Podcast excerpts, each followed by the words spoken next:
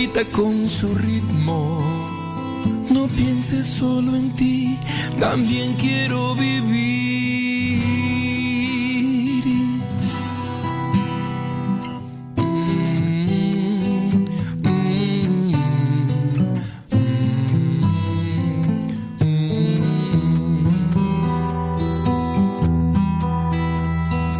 Padre, yo soy sangre de tu sangre.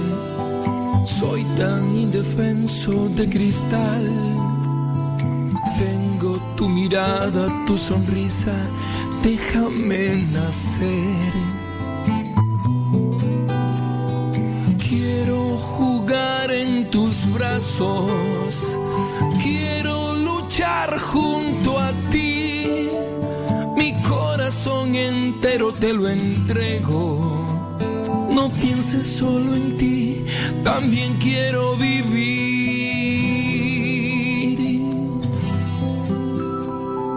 Tantos ya han muerto en vientres asesinos. Hay padres sin derecho que matan sin derecho, por eso quiero pedir un minuto de silencio por millones no nacidos. Son ángeles que no volaron, son luces que nunca brillaron. Un minuto de silencio por millones no nacidos. Son ángeles que no volaron, son luces que nunca brillaron.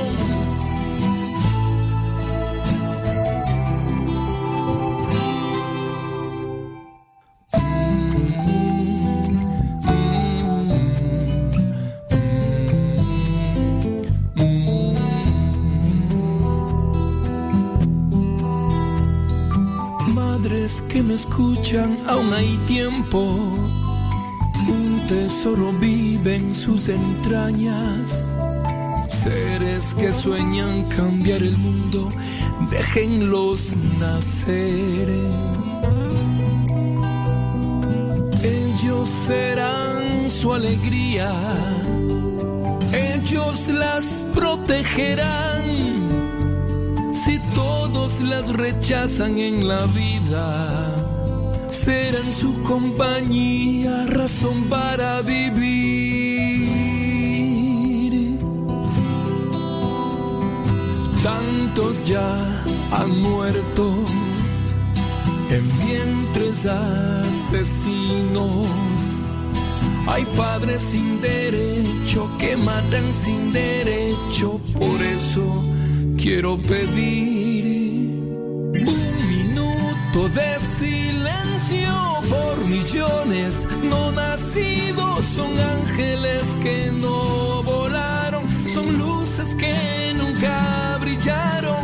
Un minuto de silencio por millones no nacidos. Son ángeles que no volaron, son luces que nunca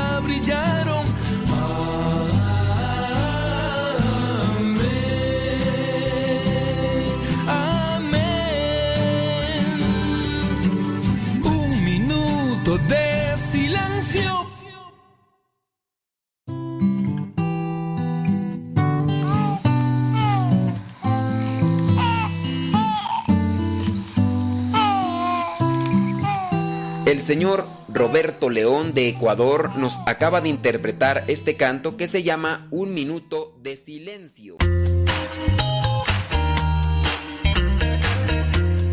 Recuerda que nuestros programas quedan grabados en el canal de YouTube.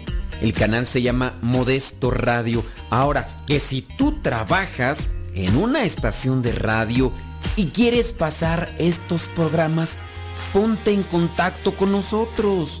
Te los podemos mandar ya editados para que en medio de cada bloque pongas los mensajes que tú creas convenientes. Si trabajas en una estación de radio, ponte en contacto con nosotros y te mandamos los programas que nosotros realizamos. Y si tú quieres escuchar programas pasados, entra al canal Modesto Radio. Modesto Radio en YouTube y ahí podrás escuchar los programas pasados. Música, porque pues, duerme mucho.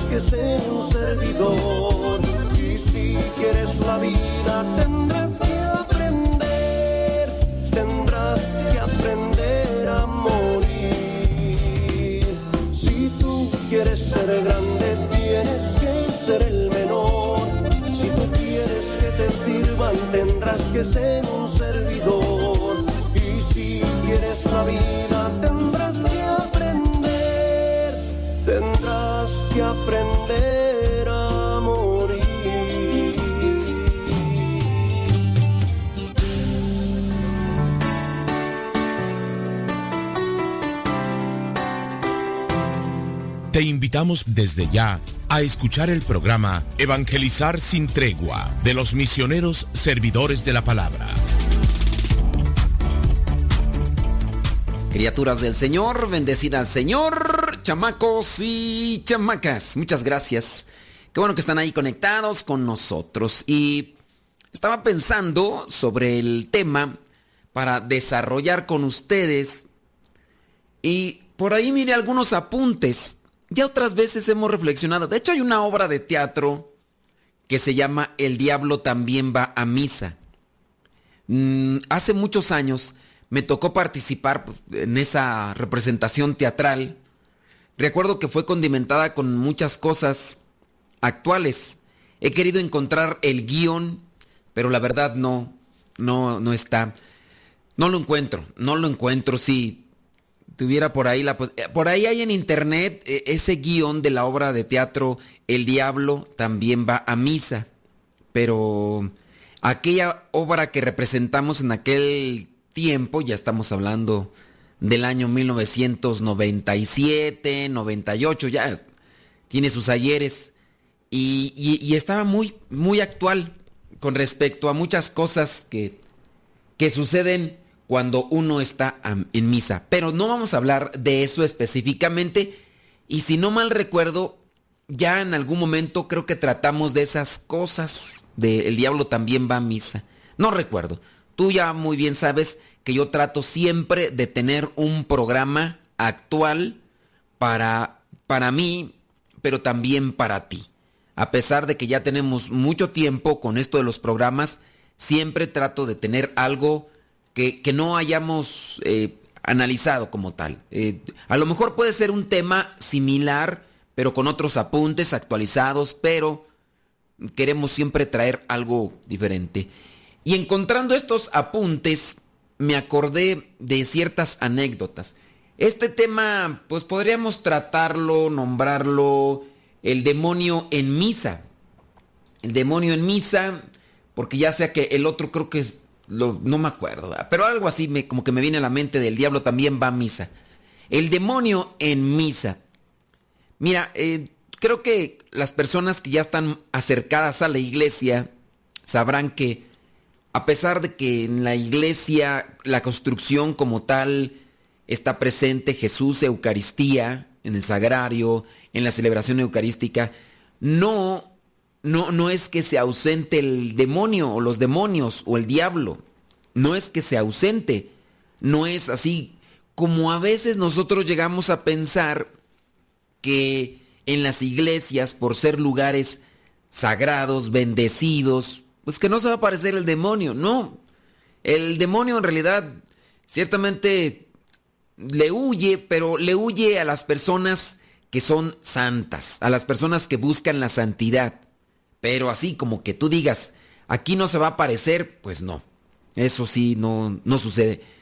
Te invito por ahí a que veas una película de dibujos animados que se llama en español El Gran Milagro. El Gran Milagro es una película de dibujos animados donde trata de explicar la misa y ahí está cómo el demonio se manifiesta ahí cerca del confesionario y eh, pues es una película que trata de hacer o busca hacer una reflexión en las personas que vamos a misa. A mí me dejó una reflexión y no sé si sería más impactante que, por ejemplo, ese, esa película con dibujos animados que se hiciera de manera así como llaman cuando la película le llaman live action. No, no, yo pienso que a lo mejor sería más impactante mirar esa película live action. Creo que, creo que así se le dice. A ver, Nayi, ahí presente. Creo que se le dice así, ¿no? Cuando una película como esas del Rey León y esas que creo que sí, ¿no? Sería interesante, ¿no? Mejor eh, mirar esa del del gran milagro, mirarla al, a, la, a, la, vida real. Déjame ver si sí dice que sí, se llama live action. Eh, así como al natural, ¿no? Más bien, como en, el natural. Bueno, en, hablando de las experiencias del demonio, yo voy a compartir las mías. A lo mejor en algunos programas yo las he dicho y no precisamente en un tema como este, el demonio en misa. La primera vez que me tocó a mí experimentar algo que no fue natural fue en el año 2000. Yo estaba como misionero laico en la parroquia, en una misa de la tarde, no recuerdo si en domingo o entre semana. Lo cierto es que era una misa en la tarde.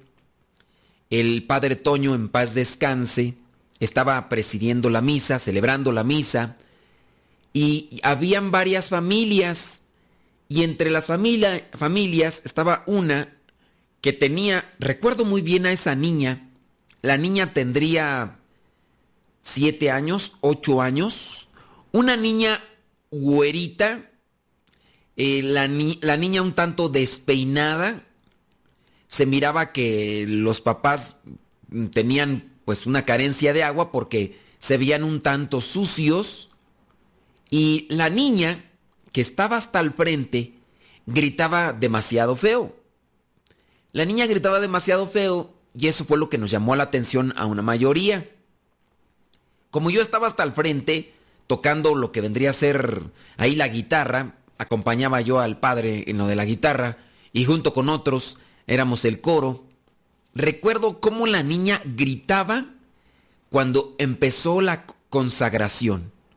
La niña gritaba en plena consagración y lo que me llamó todavía más la atención fue que cuando el padre Toño comenzaba ya lo que era la oración consacratoria, cuando incluso levanta el cáliz, cuando levanta la hostia consagrada, la niña los gritos los exagera más, levanta más la voz, pero otra cosa que hizo y que me llamó la atención fue que la niña levantaba sus piernitas, se abría así, abría sus piernitas y se las dirigía hacia donde estaba el, padre celebrando. Y eso pues me llamó a mí la atención porque al mismo tiempo que gritaba y levantaba sus rodillitas y abría sus pies y, y, y hacía estas cosas que pues bueno, yo digo, la mamá trataba de bajarle las piernitas y la chiquilla se ponía agresiva y violenta. Fueron varias ocasiones en las que, en el momento de la consagración, la niña hacía esto. La niña le golpeaba a sus otros hermanitos. Al terminar la misa recuerdo muy bien que las personas, la familia, mandó llamar al padre Toño, hizo una pequeña oración. Ellos hablaban de algunas cosas. Yo no escuché ni me quise tampoco acercar porque pues, no era de, de mi incumbencia, pero sí yo llegué a suponer que si esa familia, que yo no había visto porque yo trabajaba ahí como misionero en ese lugar, que si esa familia estaba ahí, era porque tenían un problema de ese tipo. Ya tampoco le pregunté al padre Toño, porque el padre Toño en muchos casos era como reservado, entonces yo no quise eh, preguntarle le pregunté yo a los hermanos que estábamos allí cantando en el coro, en el momento de la misa, les pregunté que si habían visto eso. Ellos al parecer no habían puesto la atención. Y entonces yo ya también por eso no quise preguntar más porque pensé que a lo mejor era una mala interpretación mía, pero eso no se me ha borrado. Y fíjate hace cuánto tiempo que pasó, ¿eh? Ya estamos hablando allá del año 2000. Y todavía puedo recordar a esa niñita media güerita y así lo que hacía y, y todo. Bueno, ya como sacerdote, te puedo compartir que en una ocasión, estando en plena misa, llegó el momento de la consagración igual. En el momento de la consagración me toca levantar lo que es el, el pan consagrado, Jesús Eucaristía. Entonces ya levanto el pan consagrado. Cuando lo levanto, si, te has fijado en misa, primero se levanta el pan consagrado, después el cáliz con la sangre de Cristo. Cuando llega el momento en el que levanto el pan consagrado, comienza a escucharse una canción. La canción, la verdad no sé quién la canta, no recuerdo ahorita, pero es de los ochentas, si no mal recuerdo, y la canción dice la letra, no me mires, no me mires y déjame en paz. Algo así más o menos la tonadita para los que ya están cascabeleados igual que yo. Decía, no me mires, no me mires, no me mires y déjame en paz. Creo que son españoles. No recuerdo muy bien si es Mecano o son otros. Pero en ese momento suena esa canción que era el timbre de uno de los teléfonos de las personas que estaban ahí. Cuando pues empieza a sonar eso, no me mires, no me mires, no me mires, sí, déjame en paz. Porque solamente era esa, era el tono. Y se volvía a repetir, y se volvía a repetir, entonces ya la persona apagó el timbre. Llega el momento en el que pues ya bajo la patena con lo que vendría a ser la hostia consagrada, hago la otra parte de la oración y ahora nuevamente levanto el cáliz y al levantar el cáliz, nuevamente comienza la canción. no me mires, no me mires y déjame en paz. Y se vuelve a repetir. Entonces tú dirás, bueno, pues es que volvieron a llamar. Pero en la tercera ocasión, cuando ya levanto el cáliz junto con la patena y el pan consagrado, vuelvo a escuchar por tercera ocasión. ¿Qué sería? No lo sé, pero sí me distrajo y me puse a pensar que eso pues tenía algo medio chistoso y ya tenemos que irnos a pausa. Deja que Dios ilumine tu vida.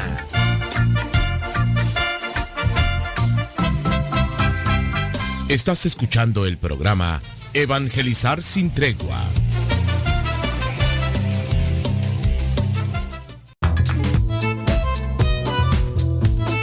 Si tienes preguntas para el programa, ve a la página de Facebook programa Evangelizar sin tregua. Y ahí déjanos tu pregunta y también ten paciencia para que podamos responder. Recuerda, la página se llama Evangelizar sin tregua. Programa Evangelizar sin tregua. Así se llama la página, programa Evangelizar sin tregua. Y ahí déjanos tu pregunta y vamos a responderte aquí en el programa.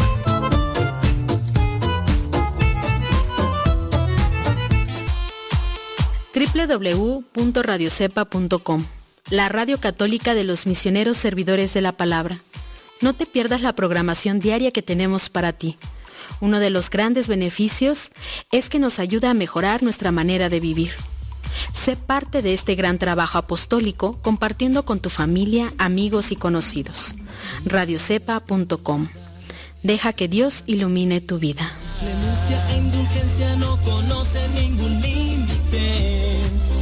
Nuestro de misericordia. Resulta que mi pecado y mi caída es tu perdón. Nuestro de misericordia. No hay muros o paredes. Sigue con nuestra programación. Estás en radiocepa.com.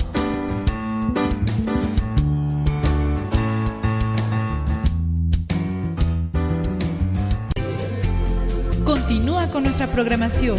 Estás en radiocepa.com, emisora católica de los misioneros servidores de la palabra.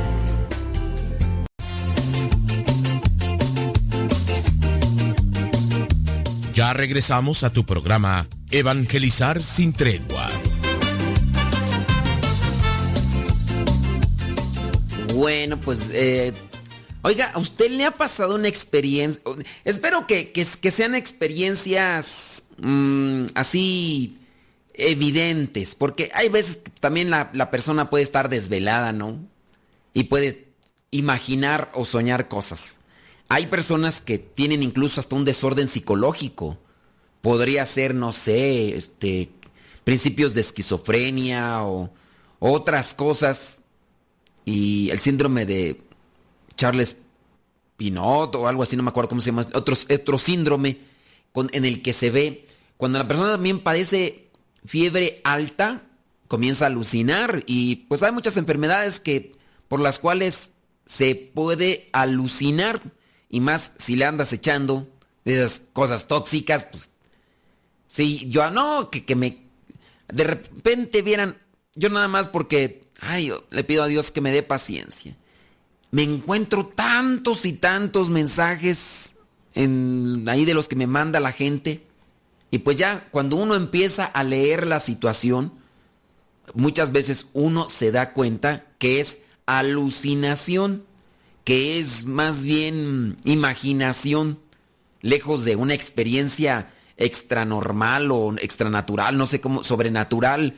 No, no es una experiencia sobrenatural, más bien yo llego ya a suponer por las cosas como me las presentan, que están más en la mente que en la realidad. Y de verdad, en correo electrónico, mensajes por las redes sociales ahí, como me llegan, y también en persona, yo ya, pues por los tantos años que tengo como misionero, ya, cuando empiezo a escuchar a una persona que dice, oiga, mire, pues me pasa esto, esto, esto, esto, esto, ya empiezo a mirar, dije, ya sé por dónde vas, ya sé por dónde vas. Ahorita tengo presente a una persona que, ay Dios mío santo, nomás porque tenía que practicar la caridad, pero pues sí, hay muchos desórdenes psicológicos y también tóxicos, desórdenes tóxicos que les hacen ver desde ángeles hasta la misma Virgen, al mismo Jesucristo o también demonios. Y hay que, hay que, hay que tener colmillo para detectar los casos. Pero platíqueme algo que usted haya presenciado fuera de lo natural, de lo normal y que pudiera también tener un sustento. No nada más es lo que, ah, yo miré y, y pues, quién sabe si, si sea verdad, ¿no? En los lugares más devotos está presente el chamuco, a veces perturbando el desarrollo de los acontecimientos, como en el caso de la misa, y otras atormentando a las almas que tiene para que no, no se acerquen a lo que son los beneficios espirituales, ya sea por ejemplo de la hora santa. Me acuerdo yo, y también ya se los he platicado en otros temas relacionados con, con esta línea, estaba yo eh, participando de un retiro y llegó la señora que la traían llorando, temblando, diciéndome que acababa de ver al demonio entrando al lugar donde tenían al Santísimo expuesto. Pero el llanto de aquella señora daba miedo, porque pareciera ser que, no sé si les ha tocado así mirar a personas llorando así que tú dices, ahí como que eso viene desde adentro, no nada más una cuestión así por fuera. Esta señora hasta temblaba. Y entonces ya cuando me la traen y pues ya traté yo de darle un abrazo, tranquilizarla, porque la señora sus brazos, sus manos temblaban así y, las lágrimas escurrían y, y, ni podía hablar bien. Entonces cuando yo la agarro, pues hasta incluso también me estremecí porque traía el miedo por dentro, hacía más no poder. Y entonces lo que me decía es que acabo de ver el demonio en el Santísimo, entró al Santísimo. Ya no le quise mm, preguntar más cómo fue, de cómo era, de qué color, o, o porque sé que hacer eso le puede llevar a provocar más miedo. Entonces, lo que hice fue pues ya darle un abrazo a la señora. Bueno, no un abrazo, sino más bien le puse mi brazo por el, por el hombro y ya traté de tranquilizarla. Le dije, mire, vamos a orar, nos pusimos a rezar y demás. Y ya, después de un tiempo, ya que miré que ya se le quitó el llorar y el estar así temblando, ya le dije, no, mire, nuestro Señor Jesucristo nos acompaña y pues bueno, ahí le dije varias cosas.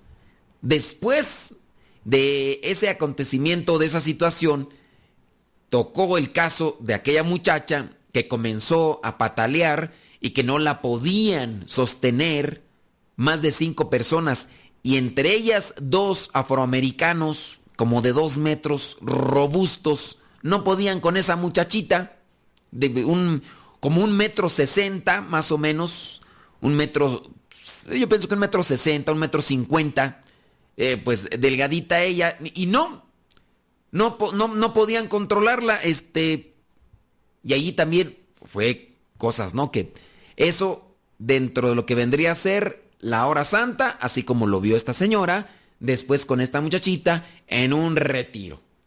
Habrá casos y cosas que sí son apegadas conforme a una situación y habrá otras que no las imaginamos como aquella otra que ya también se las mencioné en alguna ocasión, cuando empezó a gritar y a decir un montón de cosas y después ya me pedían que hiciera oración y me dijeron que tuviera mucho cuidado, que tuviera mucho cuidado porque pues había una experiencia ahí.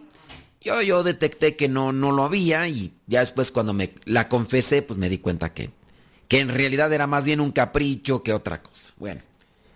Voy a compartirte algunas experiencias que encontré. Primer caso, hay un señor que va a misa de cuando en cuando a la parroquia, dice esta persona que lo comparte, donde yo voy. Y aparentemente está absorto con la liturgia. Canta, pone su ofrenda en la canasta, comulga, se para, se arrodilla, se sienta cuando debe hacerlo. O sea que sabe lo que hay que hacer durante la misa y lo hace. Es una persona que conoce. Externamente parece todo normal, pero de repente, dice, pero de repente en la misa, en algún momento, se levanta con expresión mezcla de atormentado, furia, mal humor, confusión y se va. Unas veces lo hace en medio de la humilía, otras en medio de la consagración o en cualquier lugar de la liturgia. Y a veces llega tarde y solamente comulga y se va inmediatamente antes de terminar la misa. O a veces llega una hora antes de la misa. Aún antes de exponer el Santísimo se queda orando arrodillado. Y cuando va a comenzar la misa, se va como con una urgencia sobrehumana. Esta persona, unos años hizo, eh, participó de un curso, dice, y la conozco por eso, y recuerdo que me mostraba su Biblia, que la tenía toda subrayada para indicar los encuentros que supuestamente dice el profeta Isaías, según él, había tenido con los ovnis. Dice, nunca me he atrevido a preguntarle qué le pasa y por qué hace ese tipo de cosas como levantarse y lo demás, porque sé por qué se comporta así en misa, pero creo que está en una lucha interna muy fuerte. Probablemente un demonio le atormente y no le deje permanecer todo el tiempo en misa. Pues miren, podría ser un demonio, pero con las características que tiene, pienso que también es más apegado a una enfermedad psicológica, más que un demonio. Ciertamente los demonios se manifiestan de esa manera.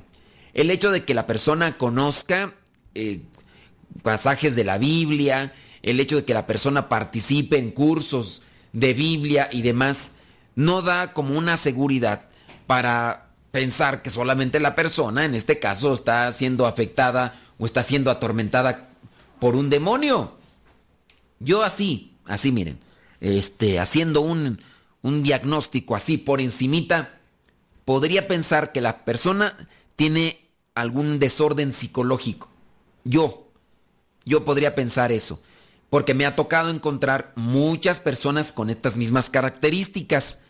Gracias a Dios no me lo han hecho en misa, porque incluso a las personas que ya hemos detectado que les pasa esto en misa, tratamos de tener como que un control con ellas para que no alteren lo de la misa. Hace poquito, hace poquito llegó aquí una señora que incluso se quedaba en la calle por su desorden psicológico. Y en ciertos momentos de la misa llegó a gritarle a algunos otros de los padres, a mí no, llegó a, decirles cosas, malas palabras a otros de los padres, o incluso en medio de la misa se ponía a gritar y decir cosas. Y cuando no estaba así como que sacudida por estos desórdenes psicológicos, pues la persona hasta pareciera ser que estaba así normalita, pero ya cuando le llegaban estas sacudidas, es ahí cuando hasta incluso los demás le tenían miedo porque se le llegan a sus ojos a sobresaltar, llega a querer a ponerse así enojada la persona y, y comienza a azotar las cosas y de manera agresiva, entonces son desórdenes psicológicos, enfermedades psicológicas, enfermedades de la mente que hay que tratar.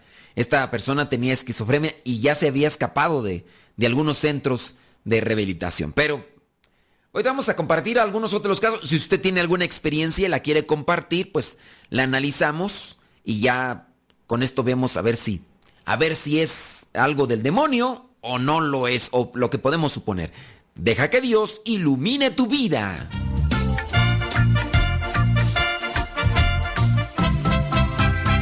No se vayan.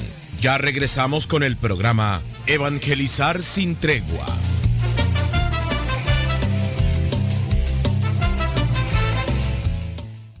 Todo, todo, lo que siempre has querido escuchar en una radio. Música, noticias, educación, información, orientación, compañía. Todo, todo, completamente todo. Escucho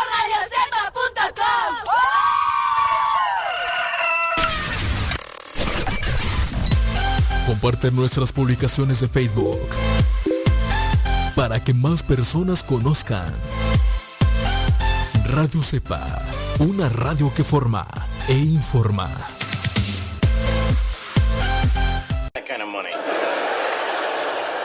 Mira papá, fuego.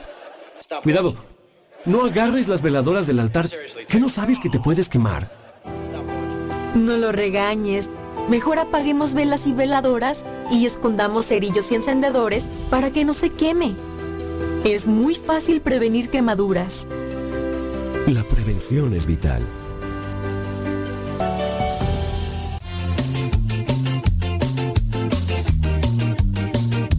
Ya regresamos a tu programa Evangelizar sin tregua.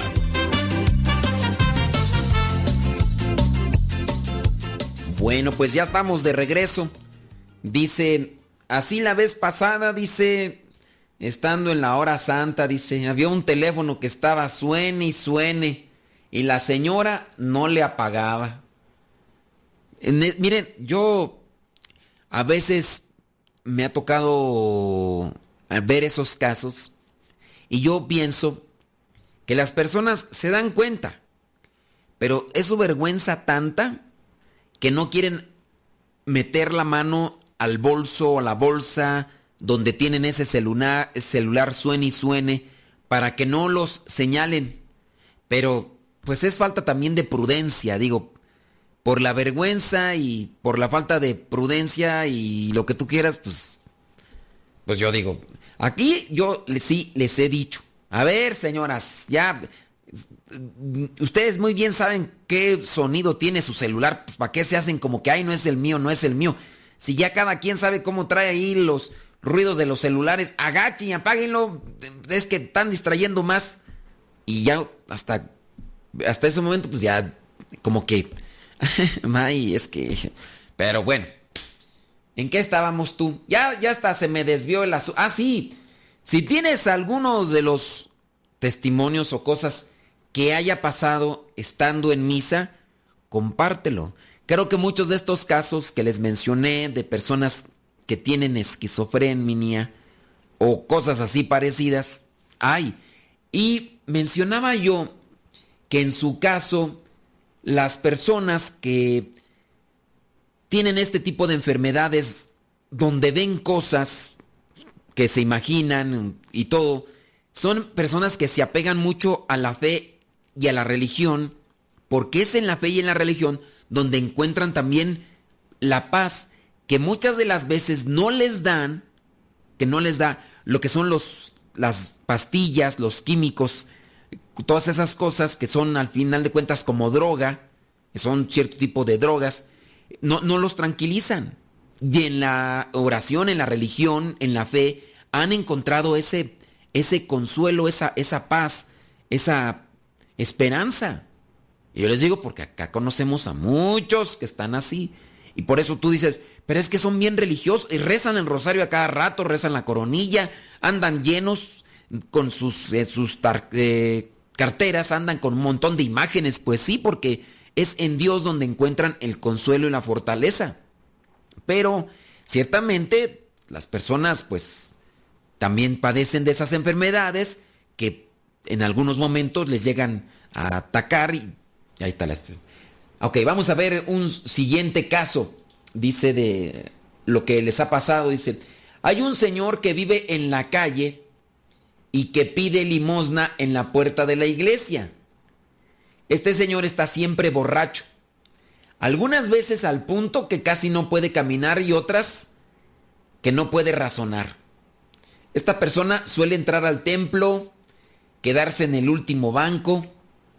A veces trata de hablar con Dios. Eh, le dice... ¿Qué dice? Bueno, trata de hablar con Dios. A veces canta canciones de misa o reza en voz alta, como el Padre Nuestro, el Ave María. Dice, no tratamos de impedirle que se quede, pero le decimos que cuando empiece la misa no se ponga a gritar. Y pues él dice que sí, que no va a gritar. Pero invariablemente se pone a gritar cuando comienza la misa y no hay más remedio que sacarlo. Ante el escándalo de algunos fieles que no lo conocen llegan a criticarnos y dicen que eso no es cristiano, que por qué lo sacamos. Hay algo actuando en él que le lleva a portarse de esa manera en misa. Y no es bueno. Miren, pues si la persona es alcohólica, también la persona viene a matar neuronas con el alcohol y por cierto que se mata muchas neuronas con el alcohol y no dudo ni tantito que también por eso se dé este tipo de desórdenes. No sabemos muchas de las veces por qué las personas se abandonaron a los vicios. A veces es por querer salir de una realidad, algunos por el supuesto dolor del que vienen huyendo de un pasado, por ejemplo, que sufrieron mucho, que no tuvieron el papá, que algunas veces que la misma esposa pues ya se cansó de ellos, los abandonó y se tiran más al vicio, los hijos también los, rechazaron y eso hace que muchos de estos, bueno, personas, mujeres y hombres, hombres y mujeres, se metan más en el vicio. Entonces, yo podría decir, aquí en estos casos, en este caso también, yo no considero que sea un ataque del chamuco. Porque cuando ya la persona es alcohólica, empedernida, pues lejos de decir que la persona está dominada por, por el chamuco, pues está más bien ya toda controlada por, por el alcohol, aquí en este caso. Es una persona que ya no se domina a sí mismo. Llega a alucinar, las, las personas borrachas alucinan, alucinan. Muchas veces a mí me tocó en algún momento cuando mi papá andaba en esos ambientes de, de alcoholismo y compañeros de parranda y demás, me tocaba escuchar de lo que platicaban. Y ya que empezaban a mirar cosas, algunos dicen que en realidad las que, que en realidad estaban presente algunas de las cosas. Yo digo que era alucinación. Y que ya miraban esto, y que ya miraban que la muerte, que ya miraban incluso el mismo diablo.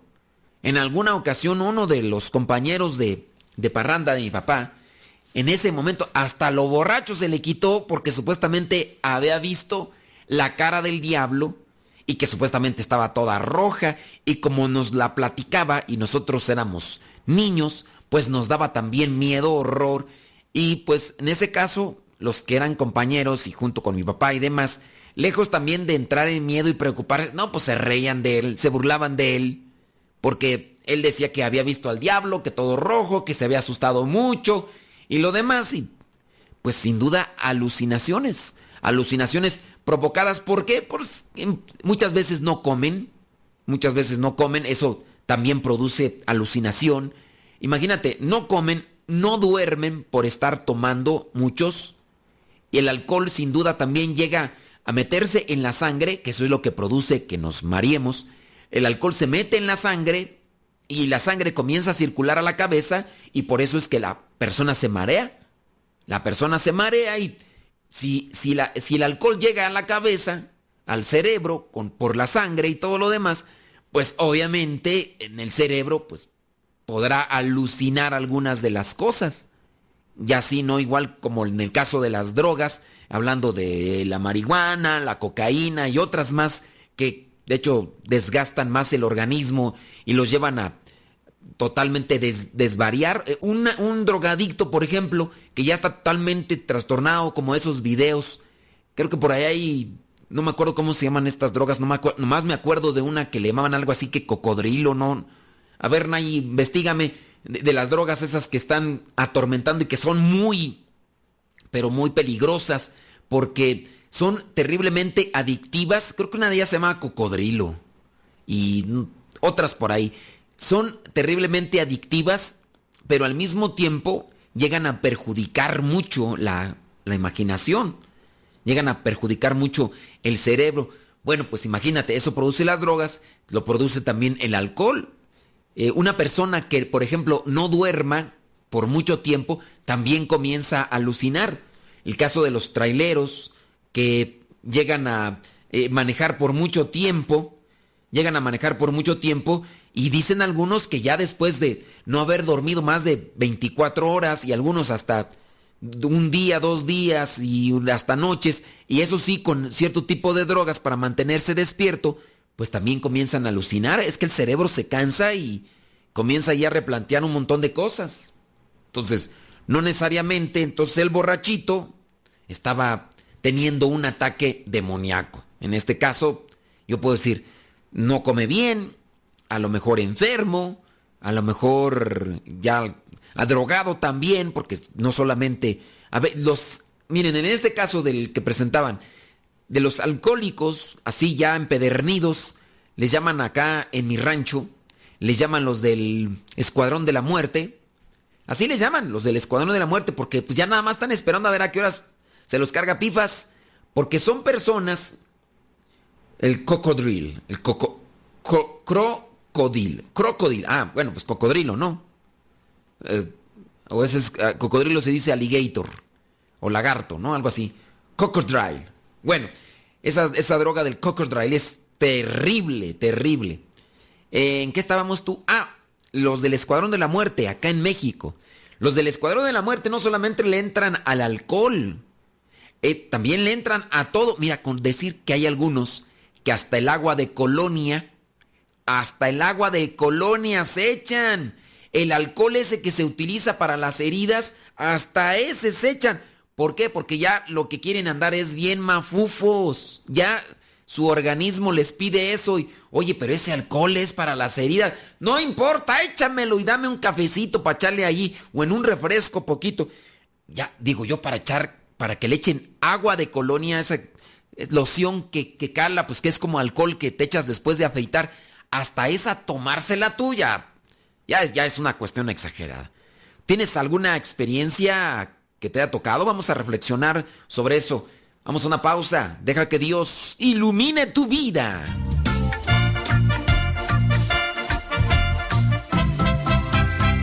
Estás escuchando el programa Evangelizar sin tregua.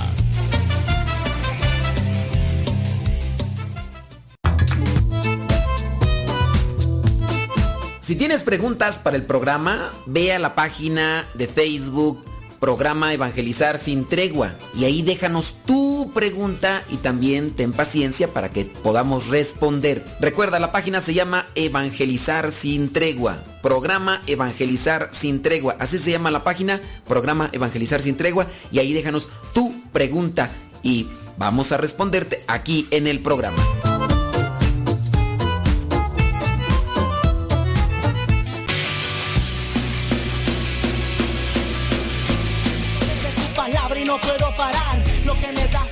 Lado lo puedo hallar. Amor, mi alma respira meditación. Cada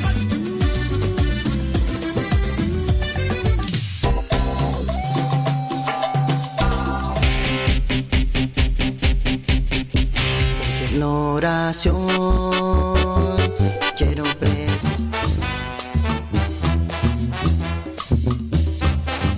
Más géneros en música católica, aquí en radiocepa.com, la estación por internet de los misioneros servidores de la palabra.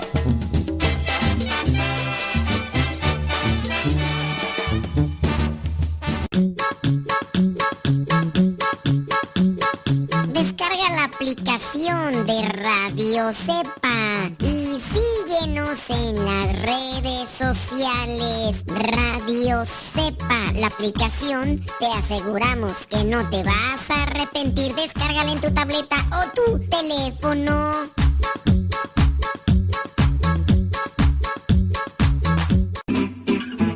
Mamá, ya te dejé mi ropa para que la laves. Mamá, ¿no has lavado los trastes? Vieja, ¿a qué horas me planchas la ropa? Las obligaciones del hogar son de todos los que viven en el hogar. Ya lavé mi ropa, ma. Todos los trastes están limpios y barrí la sala. Listo, vieja. Planché todas mis camisas y hasta les remendé los botonazos. Todos los días puedes tratarla como si fuera 10 de mayo, o por lo menos como deberías tratarla. Porque todos tenemos madre, esposa o suegra. Respétalas.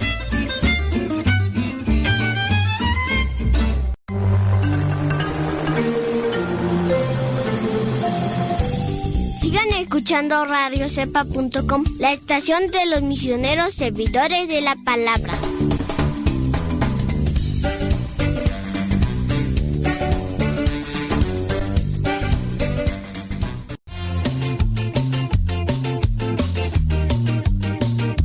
Ya regresamos a tu programa Evangelizar sin tregua.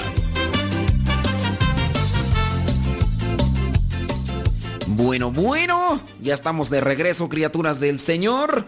Déjame ver si acá la productora dice, sí, eh, hay una droga, dice, esta droga, la crocodile, dice, la que come la carne y los hace esquizofrénicos. Eh, pero hay otras, hay otras drogas, más o menos, son drogas compuestas. Vamos a irle ahí al, a los productores que pues, se pongan al tiro, pues hay que conocer de todo un poco, nada más que ahorita vamos a checar a ver si...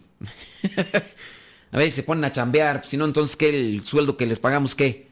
Sí, que nos digan las diferentes tipos de drogas actuales que son ter terriblemente adictivas y que causan terribles desórdenes. Bueno, pero no estamos hablando de las drogas, ¿verdad?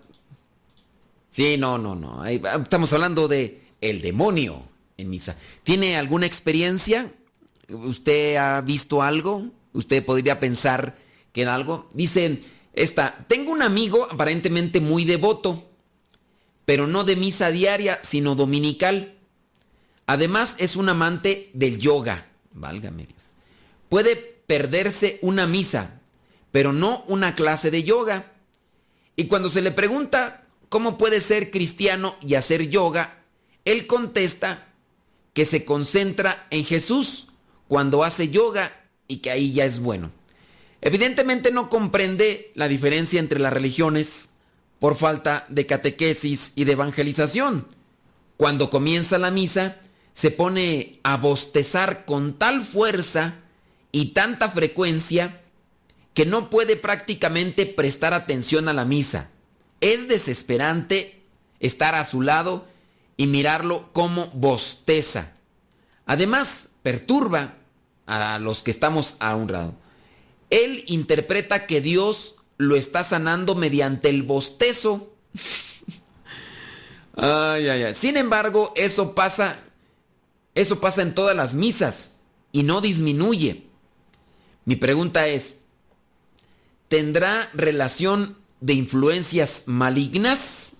Mira, se ha dicho los, los que son ya eh, muy conocedores de la del yoga que dan a conocer que sí, cuando la persona cuando la persona eh, para, practica el yoga, hablando del yoga natural, eh, no no de ese ese ejercicio de estiramiento de nervios que algunos le llaman yoga, que en realidad no es el yoga, esas personas que nada más hacen se estiran y empiezan ahí a poner que se ponen ahí como lagartija en peña y cosas de esas. Pues eso no es yoga como tal, ¿no? Pues es nada más es eh, gimnasia, pero pues ya ves la gente cuando le gusta llamar la atención empiezan a decir que es yoga, ¿no? Pero la yoga sí en su sentido natural y originario, eso sí es invocar la presencia de seres espirituales a sus vidas y a la larga pues traen sus consecuencias. Aquí yo no podría decir si en su caso estas personas podrían estar realmente haciendo yoga, porque te digo, si van como algunas señoras, así como algunas que me están escuchando, estas señoras pues, que ya son de la tercera edad y pues, que tienen que hacer sus ejercicios con más frecuencia para que no les rechinen las bisagras, y van, ¿y qué hacer? Que agarran una pelota y que la abrazan y que se la pasan a una compañera y pues ya no se pueden agachar porque pues ya las bisagras están todas ahí oxidadas y todo. Y después empiezan a levantar las manos y hacerlas a un lado. Y eso les han dicho a ellas que es yoga. Pues yo les digo, no, no es yoga, es gimnasia. Ah, es que respiramos profundamente. digo, respirar profundamente no es hacer yoga como aquel ignorante, ¿verdad? Que le decía que es muy conveniente para que también se oxigene la sangre poder respirar profundamente. E incluso para el momento de hacer oración hay que también tener una postura cómoda y respirar por la nariz y sacar el aire por la boca. respirar profundamente para que se oxigene la sangre y que no te duermas mientras estás haciendo oración, pero aquel burro ignorante empezó a decirme, ah, tú ya estás recomendándoles hacer yoga. Pues no, la yoga no es solamente respirar, sin duda también es algunos de los elementos que se involucran, pero hablando de la oxigenación de la sangre para el organismo y para que pueda estar más despierto, es necesaria una, una respiración profunda.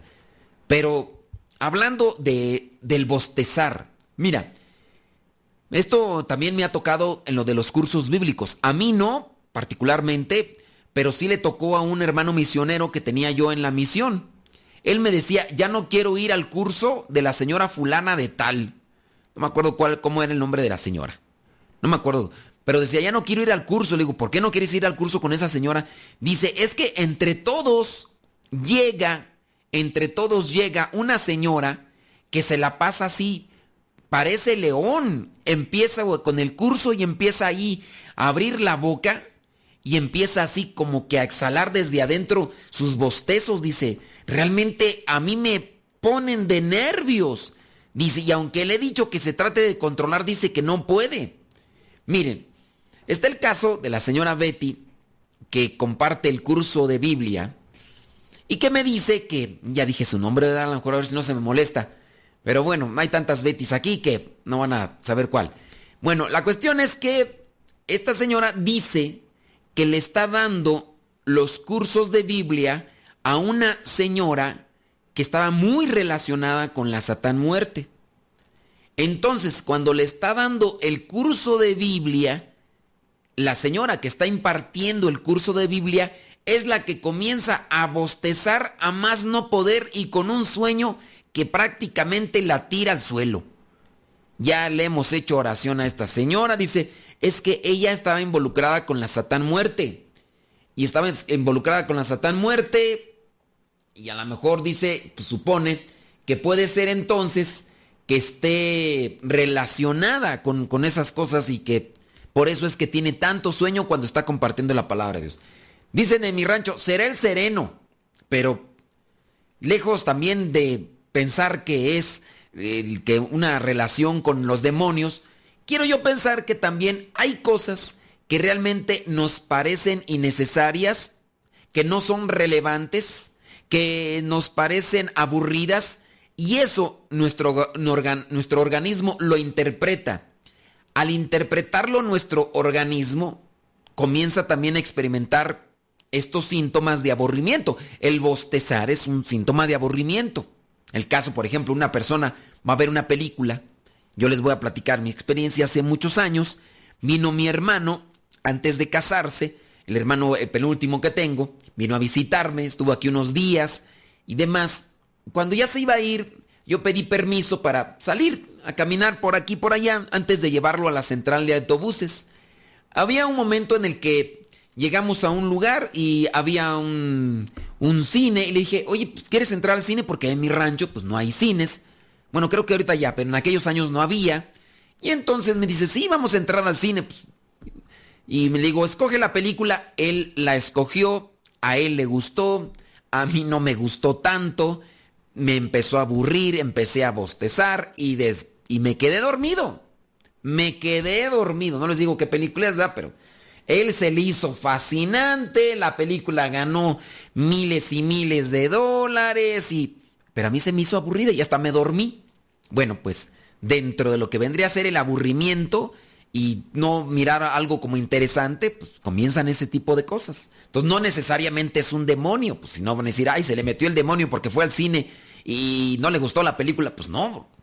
Pero sí hay que también tener un autocontrol en el organismo. Ya casi para terminar, te menciono algunos síntomas que sí podrían indicar un ataque demoníaco. Dice, muy probablemente hay síntomas anteriores. Ah, esta es la lista que puede vigilar. Pensar o tener pensamientos que no son tuyos o que vienen de otro lugar o de la nada.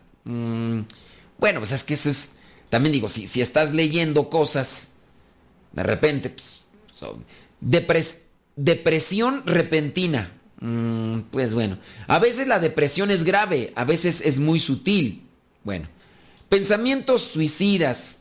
Mm, pues es que si hay depresión, pues van a querer en ocasiones querer acabar con todo, ¿no?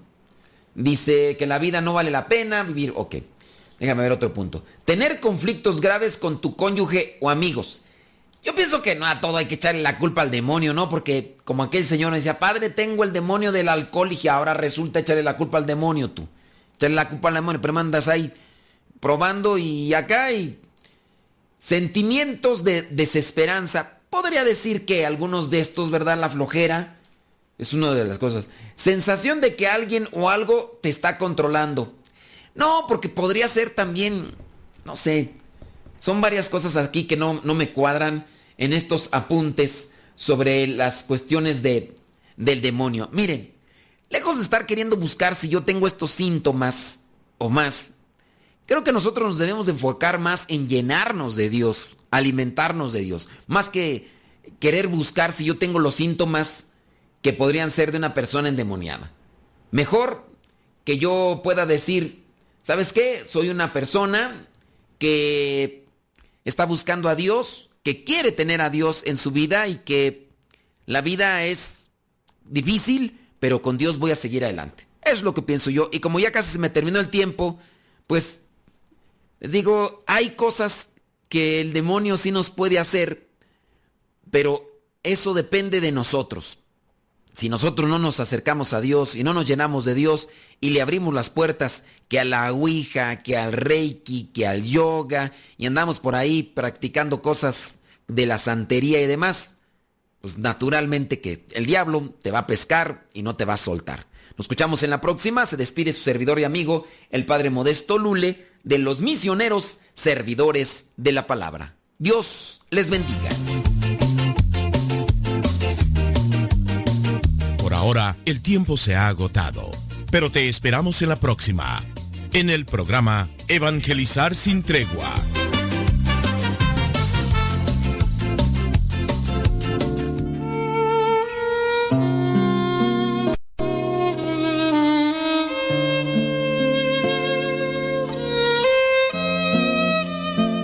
Te fallé. Y este canto se titula así, Te fallé. Lo encuentras en el disco presencia de Dios de los misioneros servidores de la palabra. Te invito a que este canto lo hagas oración, porque somos hombres débiles y constantemente fallamos. Te fallé, de los misioneros servidores de la palabra. Prometí serte fiel a pesar